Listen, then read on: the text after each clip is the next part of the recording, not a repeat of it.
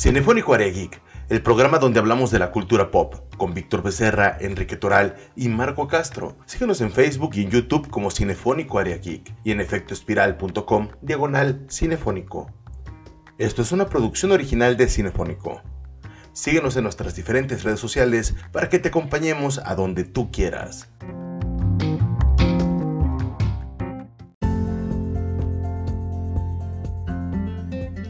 Bienvenidos Cinefónico Área Geek. Estamos en la segunda parte de peleas imperdibles o peleas, peleas eh, memorables del cine que. ¡Ay!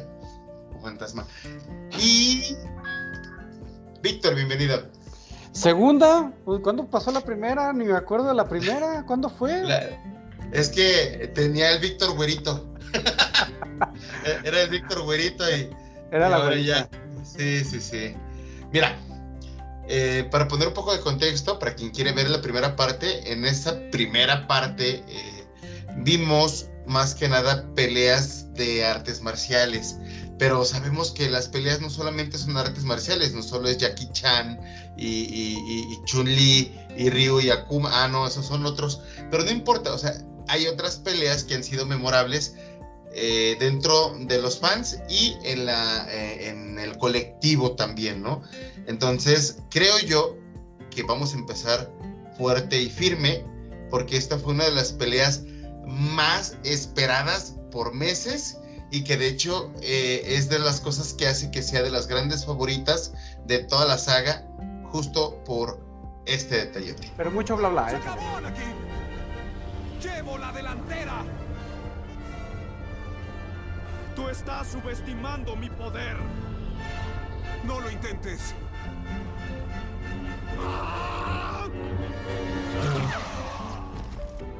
¡Tú eras el elegido! ¡Debías destruir a los Sith, no unirte a su fuerza! ¡Ibas a darle equilibrio a la fuerza, no dejarla en la oscuridad!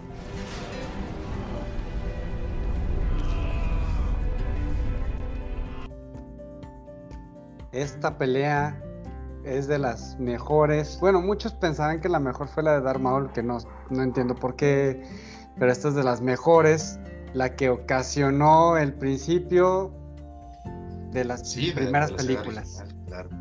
La pelea, es que miren, tiene, tiene muchos cortos, porque también está la pelea de Palpatine contra Yoda y demás. Star Wars tiene muchas peleas muy buenas, muy, muy buenas. Pero esta en particular, en el fanmade, eh, fue como wow, ¿no? O sea, ¿qué es lo que está pasando? Estos dos este, inseparables unidos que vamos a ver al, fin cómo se separan. Y, la pelea es increíblemente buena, es una coreografía impresionante. Creo que es, las, una Las, mejores por, por también la música, la música de John Williams. Y no, no, Duelo Fate. Y luego aparte, lo visual, el duelo de espadas que tanto nos llama la atención, las espadas de luz. No, es hermosa, esta, esta, pelea es, hermosa, pues, es de la, una de las más largas, ¿no? Sí, no sé si sea la más larga, este, o la más grande, o este, la más grosa, no sé, pero la, es la más chingona. Star Wars nos da muchos momentos muy, muy buenos en, eh, aquí, como, como el discurso que vimos de, se suponía que eras el elegido, y también me encanta porque después de decirle eso y mutilar a Anakin Skywalker, Obi-Wan Kenobi, toma su sable, el, sable de luz de Anakin y años después le dice a Luke, eh, este, este, sable quería tu padre que lo tuvieras. Creo que, creo que aquí es donde, donde, aprendimos que el terreno alto es el que lleva la delantera, ¿no? sí, sí, sí. De hecho, en las traducciones está feo, ¿no? Que le dicen, tengo la delantera y tú como estaban en una carrera. Pues y sí. cuando ves el original dices, I'm high ground. Y tú, ¿qué? ¿Qué? Está en terreno alto. Pero fíjate en algo muy importante. Esta no fue una ocurrencia nada más del momento.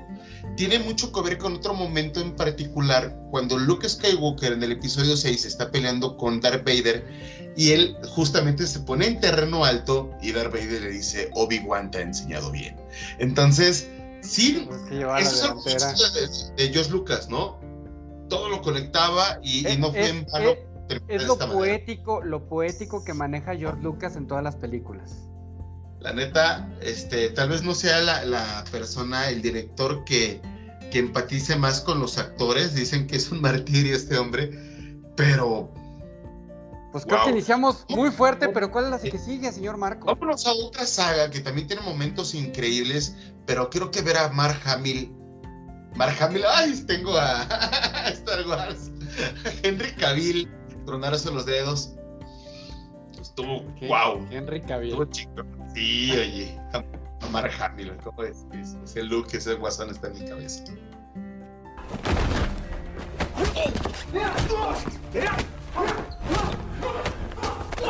Wow, o sea, neta, ver a, John Kravisky y a Robert Downey Jr. darse a madrazos con Wong está de pelos, o sea, neta es una pelea, es que la verdad es que Misión Imposible, o sea, con Tom Cruise y Henry Cavill, es una saga que nos ha dado muchísimos momentos, Víctor pero esta pelea es brutal. O sea, realmente es tiene una coreografía increíble. Ver a, Henry Cavill peleando y luego con, también con Tom Cruise. Tom Cruise que es muy bueno en este, en este tipo que dicen que no tiene, no tiene dobla, no tiene dobles de acción. Él hace las cosas según, según dicen. La mayor parte de, sus acrobacias, ¿no? Exactamente, pero, pero verlos a los dos pelear me cae que en esa pelea yo ya no me levanto a, los primeros golpes que dan, no manches, yo ya no me levanto, no manches. y, al primer ya, ya, oye, ya, ya, ya, ya, estuvo. Ya ni pueden ni arrancar ni el tubo del, del agua ni nada. Sí, o sea, está muy buena. O sea, ver a Henry Cavill eh, siempre es, siempre Era es un deleite, por supuesto. Pero la neta, ver que valió la pena el que conservar ese bigote. Creo que creo que valió la pena conservar ese, recordamos ese bigote de ese, bigote que, le deja así la boca de arriba, la parte de, arriba de la boca. De los mejores CGI de, de, de, la historia. Chulísimo.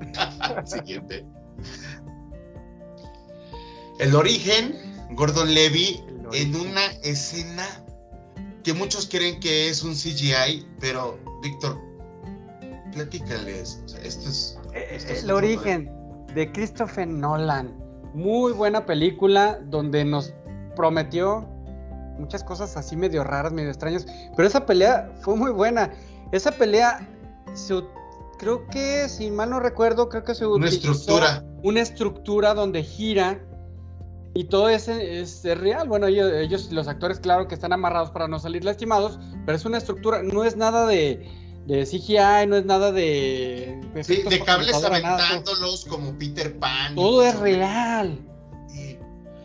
De hecho, Nola lo que dice es que no podía replicar de manera adecuada lo que podía hacer la gravedad, porque en, el sueño que está encima están en el camión dando vueltas, cayendo y casi muriendo, y ellos justamente por eso también están teniendo como que estas reacciones, pero hicieron una estructura en la cual está girando.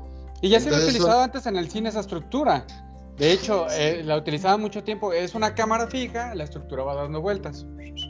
Sí, de hecho, esa técnica la vimos eh, con 2001 Odisea en el espacio de Stanley Kubrick en los 70s, pero Nolan, como le encantan con los efectos, el, amo de los efectos especiales, junto con, unos cuantos más, este, lo llevó a otro nivel y le quedó chingón.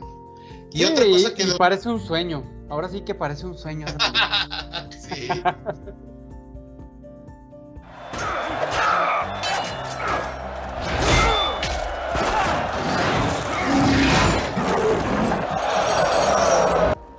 solo es una increíble coreografía, sino que los efectos especiales están al mínimo, al grado de que en la película de hecho vemos literalmente un avión pasar por ahí. Y, en la, y, se ven los nitro en los coches. Es una película ah, muy y se, ve, y se, ve, se ve, también el gladiador con tenis, ¿no? Algo así dicen. Sí, y un agua, y un agua de plástico. Tiene muchos ah. errores de, continuidad y, ahí, esa, ahí despidieron a alguien. Pero esta película no solo tiene una gran coreografía, porque de gladiadores hemos visto muchas, sino que el tigre es real.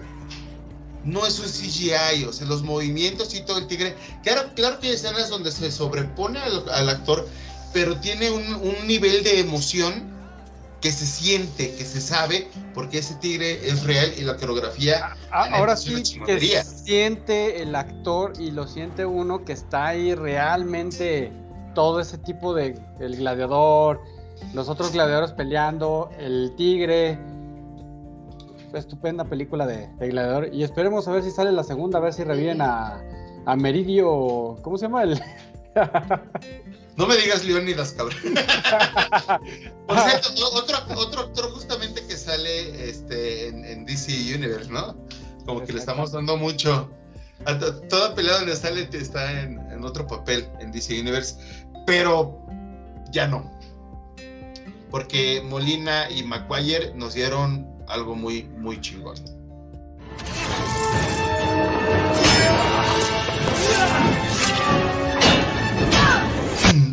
Increíble. Esta pelea envejece envejece muy bien a pesar de que, de que se estrenó hace unos 20 años. Es una coreografía muy chingona, ¿no, Vic? Sí, eh, eh, ¿cómo no olvidar esta este pelea que nos impactó en ese tiempo cuando salió el Doctor Octopus, que todos queremos ver al Doctor Octopus y ver algunos villanos más de Marvel? Nos dio una buena pelea del tren. Hay otras peleas muy buenas, pero esta es la mejor. Creo que es la que dura más, ¿no? Aparte la del Duende Verde, pero esta dura un poquito antes, más. Antes del clip que vimos y después eh, dura mucho más la, la, pelea.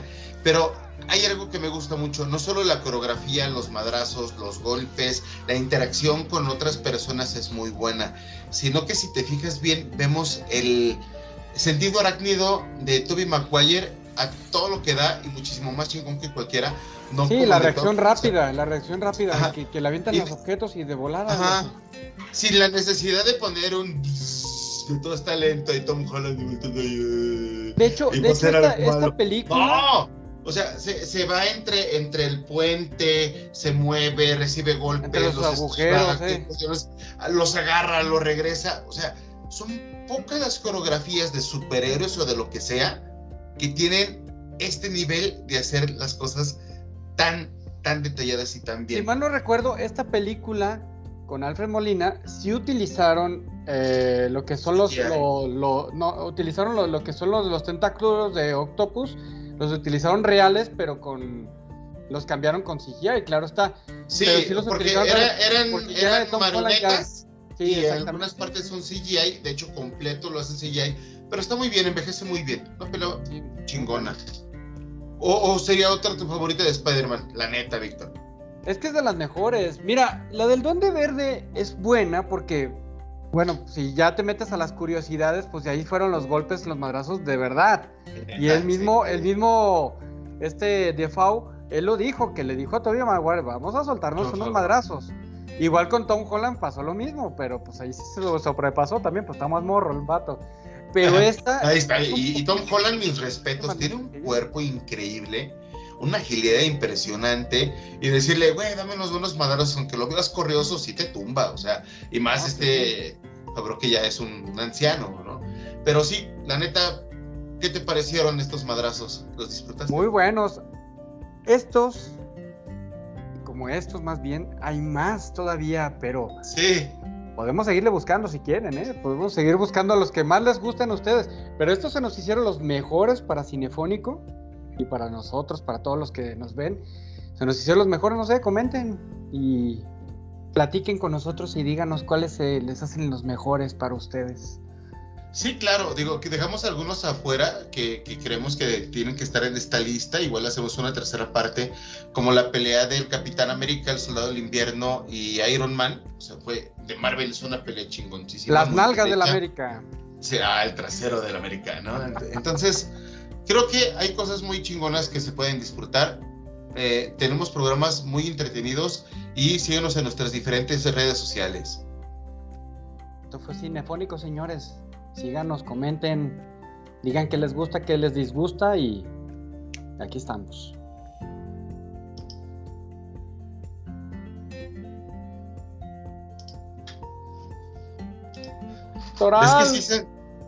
¿Ves que sí, es serio lo que te digo, güey? Ponemos el video, opinamos y vamos al siguiente, güey, y nos vamos así. Sí. 17 minutos, casi 18 minutos, güey. Ah, está bien.